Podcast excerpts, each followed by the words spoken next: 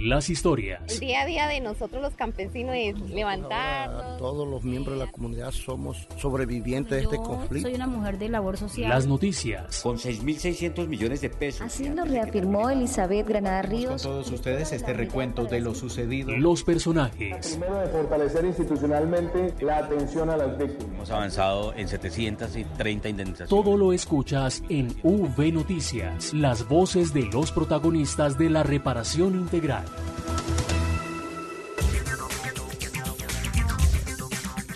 Hola a todos y todas. Un saludo cordial a todos los oyentes de nuestras redes sociales en arroba unidad víctimas. Esto es V Noticias emitiendo desde casa con las posibilidades que nos da la tecnología. Trabajamos para entregarles toda la información en este programa de la Unidad para las Víctimas. Bienvenidos y bienvenidas. Les saludamos Marta Esteves y Santiago Santa Coloma y extendemos ese saludo a todos los sobrevivientes del conflicto que nos escuchan. Traemos información muy importante en materia de reparación integral recordando que es muy importante respetar el aislamiento obligatorio para prevenir el coronavirus. Quédate en casa. En V Noticias, la esencia de la información. Los avances en atención, asistencia y reparación integral a las víctimas.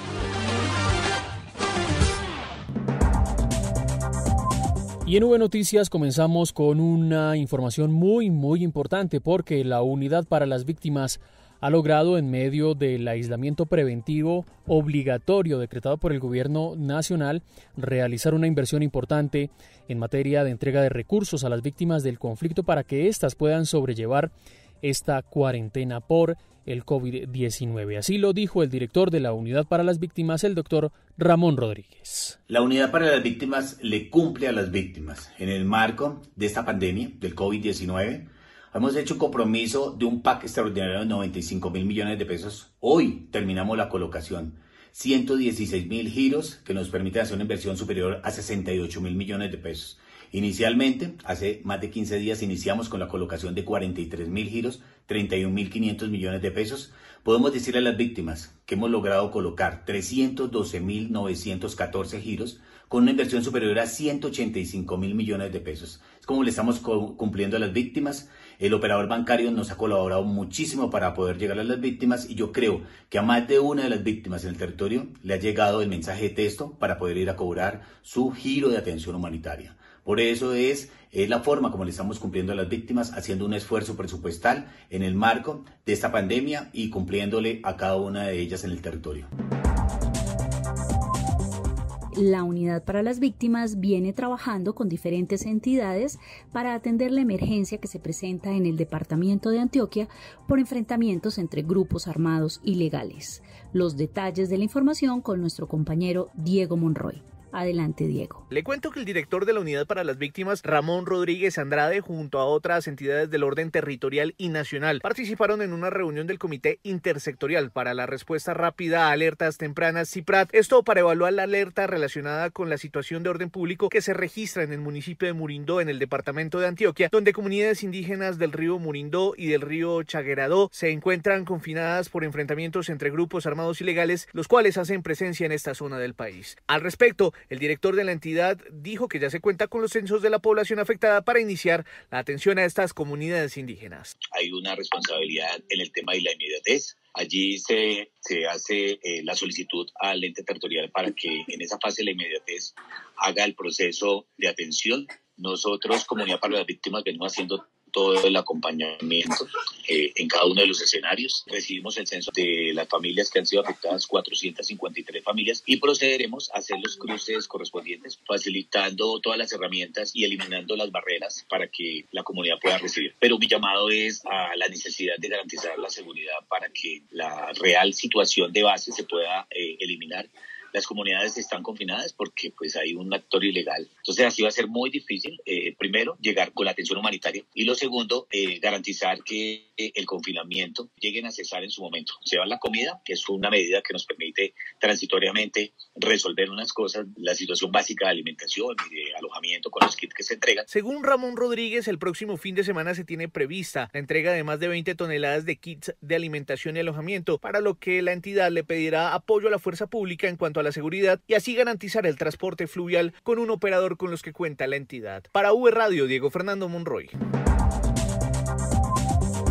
Gracias, Diego. Hay que recordar también que la entidad continúa atendiendo las eh, diferentes emergencias humanitarias que se presentan en otras regiones, como en los departamentos de Chocó y Nariño.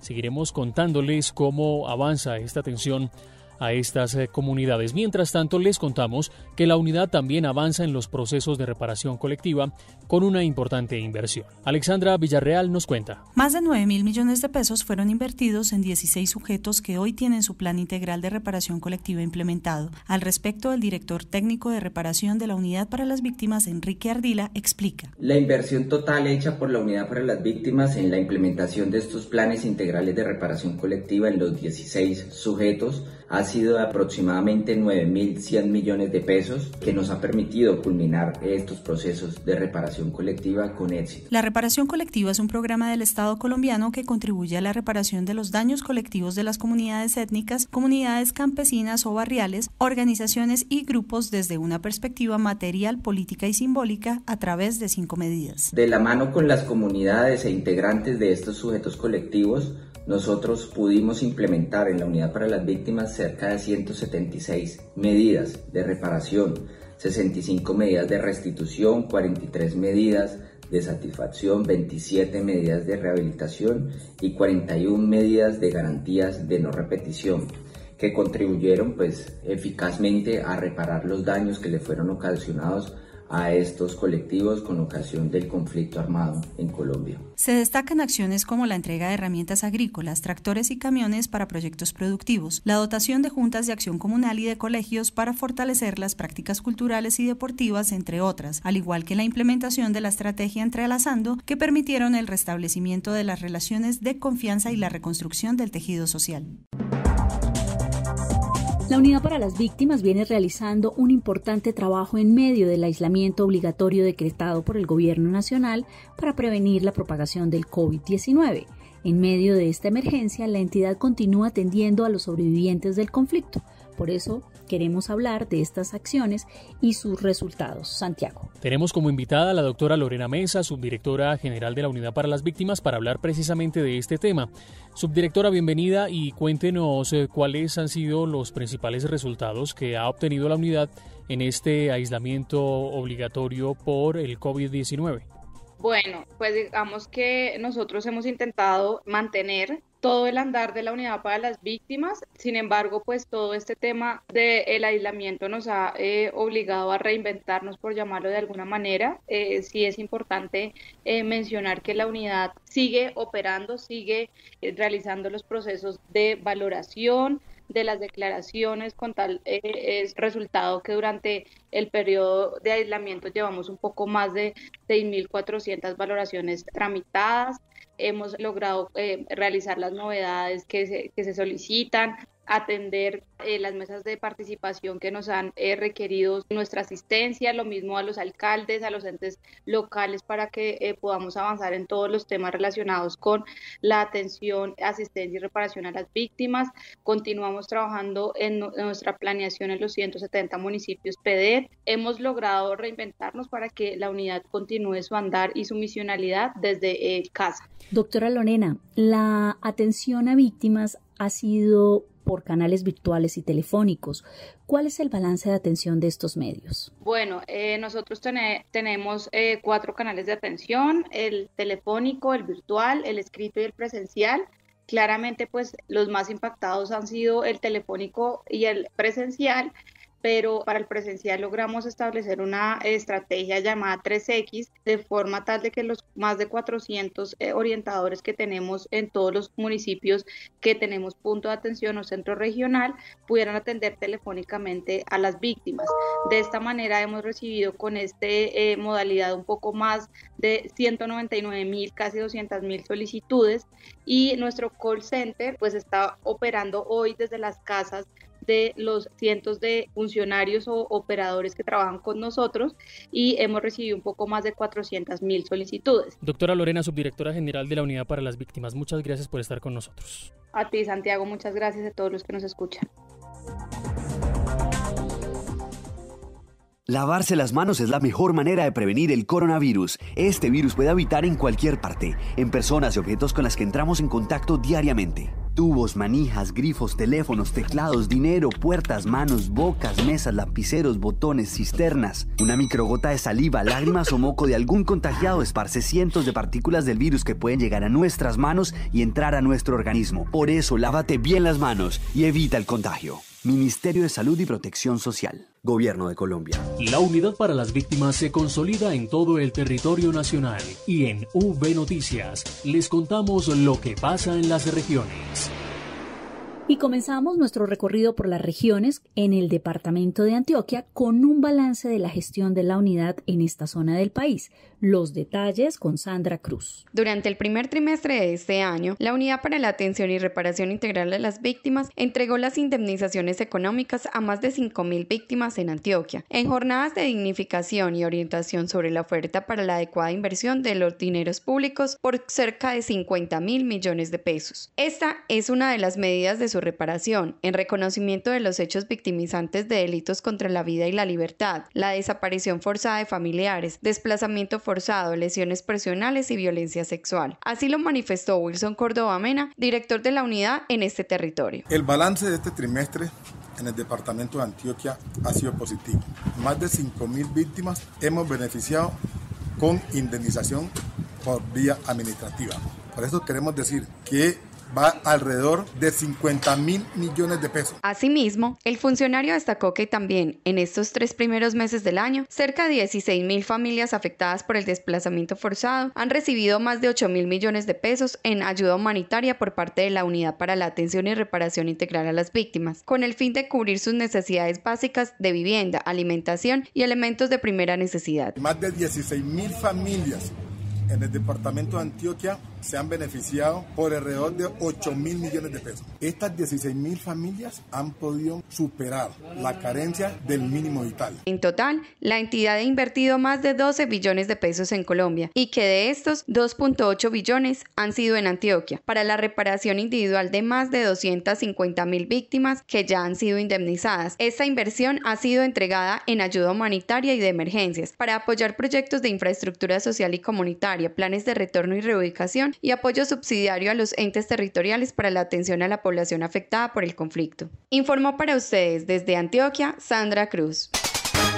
Gracias, Sandra. Y en norte de Santander, las víctimas del conflicto se han beneficiado por las entregas de atención humanitaria en medio de este aislamiento obligatorio. La noticia con Eduardo Galeano desde Cúcuta. 2.261 hogares en 28 municipios de norte de Santander son beneficiados con la entrega de los aportes. La directora territorial de la Unidad para las Víctimas en norte de Santander y Arauca, Alicia María Rojas Pérez, señaló que los municipios PEDET en la zona del Catatumbo fueron priorizados. Estamos acatando los lineamientos del orden nacional para atender a nuestras víctimas en medio de la pandemia COVID-19. Tal y como lo anunció el gobierno, los giros se anticiparon para mitigar y aliviar la crisis económica por la que atraviesan muchos hogares afectados por la violencia en el marco del aislamiento preventivo obligatorio para mitigar la expansión de la pandemia. La funcionaria señaló que para los giros de los montos económicos por concepto de ayudas humanitarias se tuvieron en cuenta varios factores, entre ellos la medición del estado de vulnerabilidad de la víctima en cuanto a las carencias de alojamiento y alimentación. Para la confirmación del pago, la población afectada por la violencia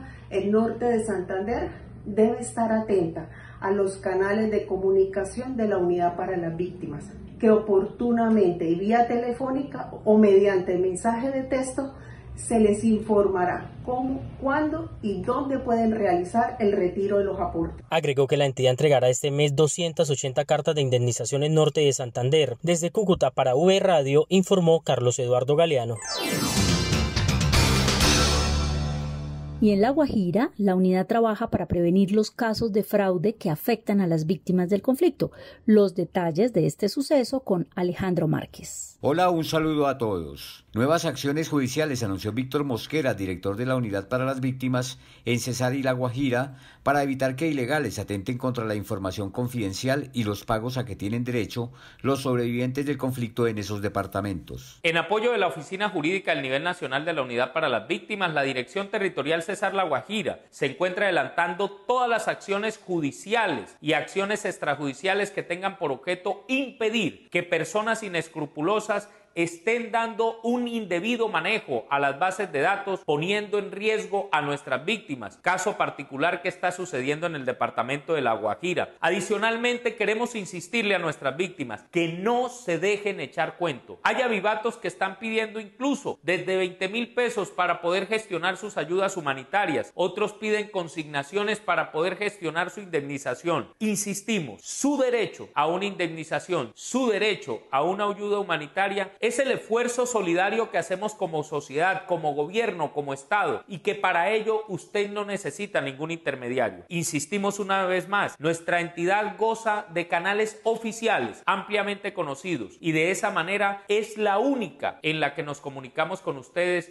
y es el único canal que usted tiene para poder acceder a los beneficios solidarios por parte de nuestra entidad. Sobre los avivatos en La Guajira ya había advertido Vladimir Martín, asesor jurídico de la Unidad para las Víctimas, quien aseguró que los casos reportados han sido tramitados ante las autoridades competentes. Recuerden que el mensaje es claro, que no le echen cuentos. Desde Bogotá informó Alejandro Márquez. Gracias Alejandro. Más adelante vamos a volver a La Guajira con otra información muy importante. Por ahora vamos al eje cafetero con Edwin Herrera para conocer cómo avanza la atención a las víctimas en esta región en medio del aislamiento obligatorio por COVID-19. Adelante, Edwin. A pocos días de cumplir un mes del cierre de los puntos de atención a víctimas ubicados en el eje cafetero, incluido el Centro Regional de Atención en la ciudad de Pereira, la Unidad para las Víctimas continúa con su trabajo de brindar atención a las inquietudes de la población y a los trámites a partir de diversos canales. Durante el mes de marzo, la unidad dio respuesta a 13.822 solicitudes de víctimas direccionadas a componentes como la gestión social humanitaria, registro, reparación, gestión interinstitucional, víctimas en el exterior, peticiones, quejas y reclamos, entre otros. María Isabel García, integrante de la Mesa Departamental de Víctimas de Risaralda, nos da su punto de vista sobre la entidad. Pues, ¿qué puedo decir respecto a la unidad de víctimas? Sé que es una entidad que ha tratado al máximo de apoyar a las víctimas del conflicto armado, en especial a las personas más vulnerables, a los adultos mayores, a las personas eh, con enfermedades terminales, a las personas con discapacidad. En estos momentos de, crisis que estamos viviendo en el país, pues estamos ante una situación muy cruel, muy crítica. Y digo cruel pues para algunas familias que, que están atravesando de pronto muchas necesidades y que no sabemos cómo ayudar, pero sé que a través de la unidad de víctimas ha empezado a hacer un trabajo respecto a las personas antes mencionadas para poder llegarles a ellos con sus indemnizaciones. Sé que han dado muchas ayudas humanitarias y eso le alegra a uno el corazón, saber que, que la entidad está aportando algo y que está ayudando eh, en cierto modo a muchas personas. Los orientadores tienen una base de datos mediante la cual realizan entre 40 y 60 llamadas diarias a las víctimas en el territorio, con el fin de solucionar sus interrogantes cuya mayoría están encaminados a las ayudas humanitarias y a las indemnizaciones. Volvemos a La Guajira porque allí, más exactamente en Bahía Portete, ocurrió una masacre a manos de paramilitares el 18 de abril de 2004. Para hablar de este tema, saludamos a Vanessa Romero, quien está con un invitado. Adelante, Vanessa, bienvenida. Gracias, compañeros. Un saludo a ustedes y a todos los oyentes en cada rincón del país. Respecto a lo que usted acaba de mencionar y a propósito de la conmemoración que se cumple este sábado, le cuento que precisamente tenemos en la línea al director de la territorial Cesar La Guajira, Víctor Hugo Mosquera, a quien no solamente le damos la bienvenida, sino que le pedimos que por favor nos cuente cómo ha sido ese papel de la unidad para las víctimas con esta comunidad. Pues bueno, director, primero, bienvenido a este noticiero. Bueno, muchas gracias por la invitación a este espacio de V Noticias. Gracias por permitirnos a través de las ondas radiales abrazar con cariño a todas las víctimas del territorio nacional y pues reciban ese saludo cálido y fraterno de la Dirección Territorial César La Guajira de este hermoso territorio de la geografía nacional. Bueno, director, sabemos que el hecho provocó el desplazamiento masivo de una comunidad indígena guayú de La Guajira entre muchos otros hechos. Por favor, le pido que nos cuente a la audiencia cómo se ha manejado la estrategia de retorno y cómo ha sido el proceso de compensación. Dentro de toda esa catarsis y esa dificultad que vivió la comunidad, pues la Unidad para la Atención a las Víctimas ha hecho una presencia y ha hecho una incidencia que ha impactado de manera positiva a esta comunidad. Hemos tratado de reconstruir el tejido social, el, tejido comunitario, a través de tres líneas claras de intervención. La primera, en un proceso de retorno en el que hemos hecho un acompañamiento para que la comunidad pueda nuevamente restablecer eh, eh, su arraigo en el territorio. Segundo, a través de, la eh, definición de Vallaportete como un sujeto de reparación colectiva. Lo tercero es a través de toda una estrategia de reparación individual, la cual se ha hecho prácticamente en un 95% de la comunidad víctima, acompañado de toda una estrategia de apoyo psicosocial. Bueno, también sabemos que en este proceso se logró la canalización de esquemas especiales de acompañamiento familiar y comunitario. También entregas de ayuda humanitaria en especie, proyectos de seguridad alimentaria, bueno, muchas otras cosas. ¿Qué otra acción se podría destacar en el marco de todo este proceso? Hemos tratado de ser muy incisivos en el tema de la reconstrucción del tejido social y comunitario que ha sido liderada precisamente por, por líderes, eh, valga la redundancia, de la misma comunidad que nos han acompañado en este proceso. Y además de eso, digamos que la Unidad para las Víctimas ha sido muy eh, incisiva en tratar y lograr, obviamente, que el SNARID, todo el sistema, pueda tener obras, acciones de impacto positivo en la comunidad de Bahía Portete. Y creería yo que de esta manera, acompañando con proyectos de seguridad alimentaria, acompañando muchas de las eh, eh, eh, formas conmemorativas tradicionales a través de las llanamas, financiándolas, hemos logrado reconstruir el tejido social y comunitario de Bahía Portete con toda seguridad. Hoy estamos eh, haciendo todo un proceso de planeación que nos permita eh, abordar a la comunidad para iniciar el proceso de reparación colectiva. Esperamos eh, como, como esa gran interés que tiene el presidente de la República de poder consolidar en el departamento de La Guajira todo el apoyo y todo el cariño que necesitan ese departamento y sus comunidades, especialmente indígenas. Entonces aspiramos prontamente iniciar el proceso de reparación colectiva. Bueno, director, quisiera que por favor ahondara en los esquemas especiales de acompañamiento que precisamente la unidad ha puesto en marcha, porque sabemos que hay resultados muy exitosos. Bueno, los esquemas especiales de acompañamiento familiar es una estrategia muy, muy eh, eh diciente de parte de la unidad para la atención a las víctimas, mediante el cual le damos el apoyo a todas las víctimas de Bahía Portete, en este caso fue para todas las víctimas de Bahía Portete, fueron más de 80, 90 esquemas de acompañamiento familiar mediante el cual fortalecemos las ideas de negocio que tengan las víctimas del conflicto armado o en su defecto cuando no tienen una idea, no tienen un negocio montado, pues apoyamos esas iniciativas a través de la entrega de insumos y materiales para que puedan poner en marcha sus negocios y, podemos tener experiencias muy exitosas, muy buenas. Tenemos eh, algunas eh, víctimas que escogieron el taller de, venta de, tienda, otros eh, experiencia exitosa fue como la, la conformación de un salón de belleza y así logramos materializar en esta comunidad digamos, estrategias que permitan que ellas puedan tener un negocio estable y a través de ese negocio poder tener unos ingresos que de pronto no corresponden a millones, pero sí son ingresos que apoyan y ayudan y fortalecen la economía familiar. Ajá, bueno. también tenemos información de que se apoyó en la construcción de una infraestructura para la comunidad.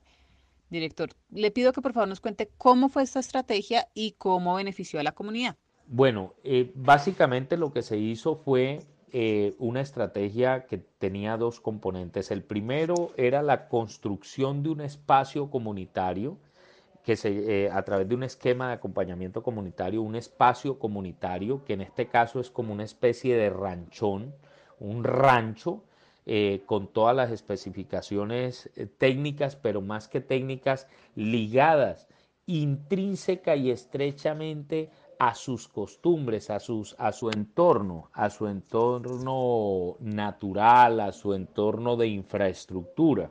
Entonces, ese espacio ha servido para que la comunidad confluya.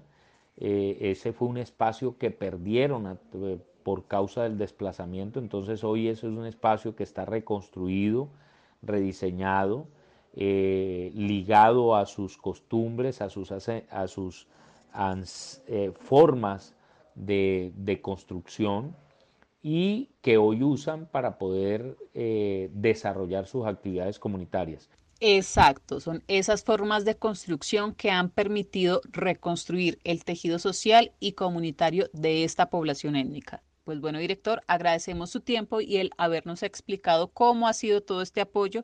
Quisiera que por favor le enviara un mensaje a esta comunidad tan valerosa en esta parte del país. Bueno, queremos enaltecer y exaltar eh, de pronto la solidaridad que hoy debe despertar en todo el pueblo colombiano, en todas las regiones de Colombia, esa solidaridad que se vea reflejado en un abrazo inmenso a la comunidad de Bahía Portete, una comunidad indígena guayú, que lamentablemente fue eh, víctima del conflicto armado y que hoy más que nunca recibe por parte de toda la sociedad colombiana representada en el gobierno y en la unidad para la atención a las víctimas, ese abrazo solidario, ese abrazo afectuoso y de compromiso de seguir avanzando en los procesos que consoliden su retorno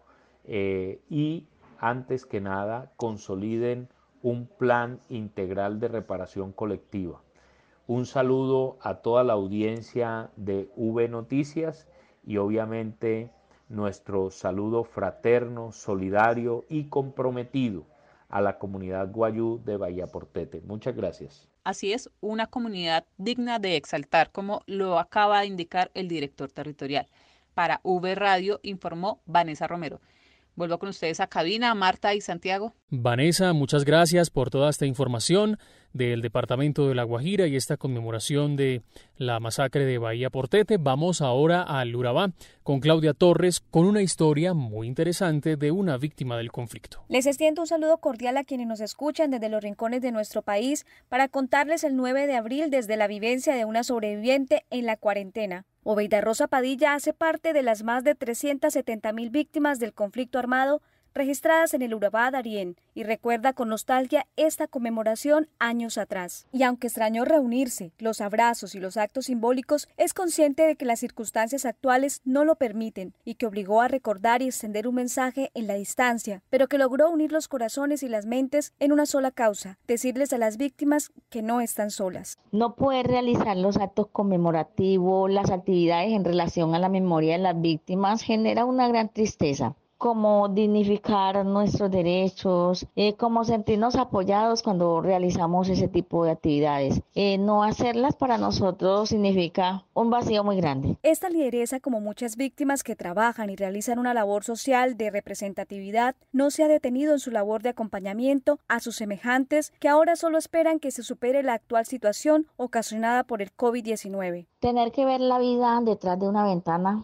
escuchar y asesorar a las personas, gestionar y articular temas en favor de la población víctima del conflicto armado interno, eh, solo vía telefónica, es complejo. Afrontar un total aislamiento siendo necesario en la protección a nosotros y a nuestras familias, fundamental para lograr el objetivo, pero no deja de ser una experiencia indescriptible teniendo en cuenta que los líderes sociales siempre estamos expuestos y relacionándonos personalmente con las comunidades.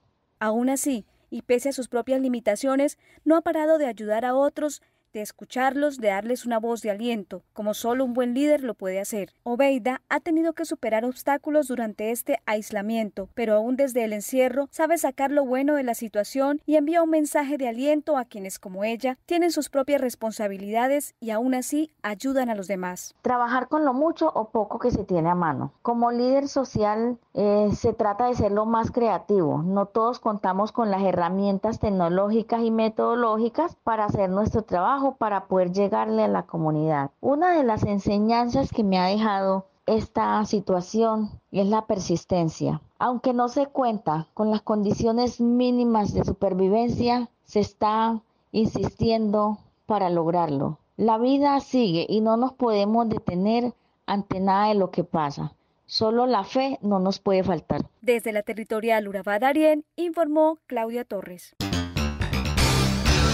En el departamento del Meta, la Unidad para las Víctimas ha logrado atender un gran número de sobrevivientes del conflicto en el marco de este aislamiento obligatorio. Los detalles de la información con Zulena Castillo. Durante todo el mes de marzo, los funcionarios de la Unidad para las Víctimas en Villavicencio atendieron 7.494 solicitudes para acceder a información sobre los procesos o para solicitar trámites de actualización de documentos o ayuda humanitaria. El director territorial de Meta y Llanos Orientales dio a conocer los medios por los cuales la Unidad para las Víctimas atendió a los casi 4.000 sobrevivientes del conflicto armado de la capital metense. La Dirección Territorial Metillanos Orientales viene trabajando y atendiendo a las víctimas desde la casa por vía telefónica con los ocho orientadores, dos documentadores y dos notificadores. Esto con el fin de poder atender esas solicitudes de las víctimas que tienen pendiente o que requieren de algún servicio por parte de la unidad. Con este reporte, la Territorial Meta y Llanos Orientales de la Unidad para las Víctimas da cuenta que las medidas tomadas para continuar prestando el servicio de manera ininterrumpida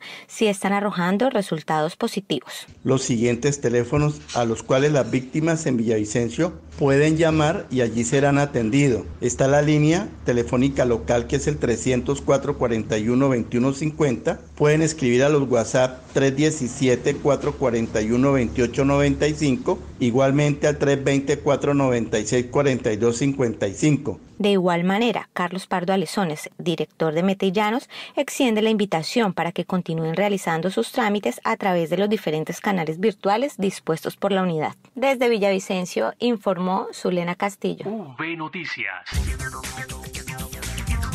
Terminamos esta emisión de V Noticias a través de redes sociales, donde pueden seguirnos, por supuesto, en la cuenta arroba unidad víctimas en Facebook, en Twitter y en Instagram y visitar nuestra página web www.unidadvictimas.gov.co. Estuvimos con ustedes Santiago Santa Coloma y Marta Esteves. Hasta la próxima las historias. El día a día de nosotros los campesinos es levantarnos. Todos los miembros de la comunidad somos sobrevivientes de este conflicto. Soy una mujer de labor social. Las noticias. Con 6.600 millones de pesos. Así lo reafirmó Elizabeth Granada Ríos. Con todos ustedes este recuento de lo sucedido. Los personajes. Primero de fortalecer institucionalmente la atención a las víctimas. Hemos avanzado en 730 indemnizaciones. Todo lo escuchas en V Noticias. Las voces de los protagonistas de la reparación integral. Thank you.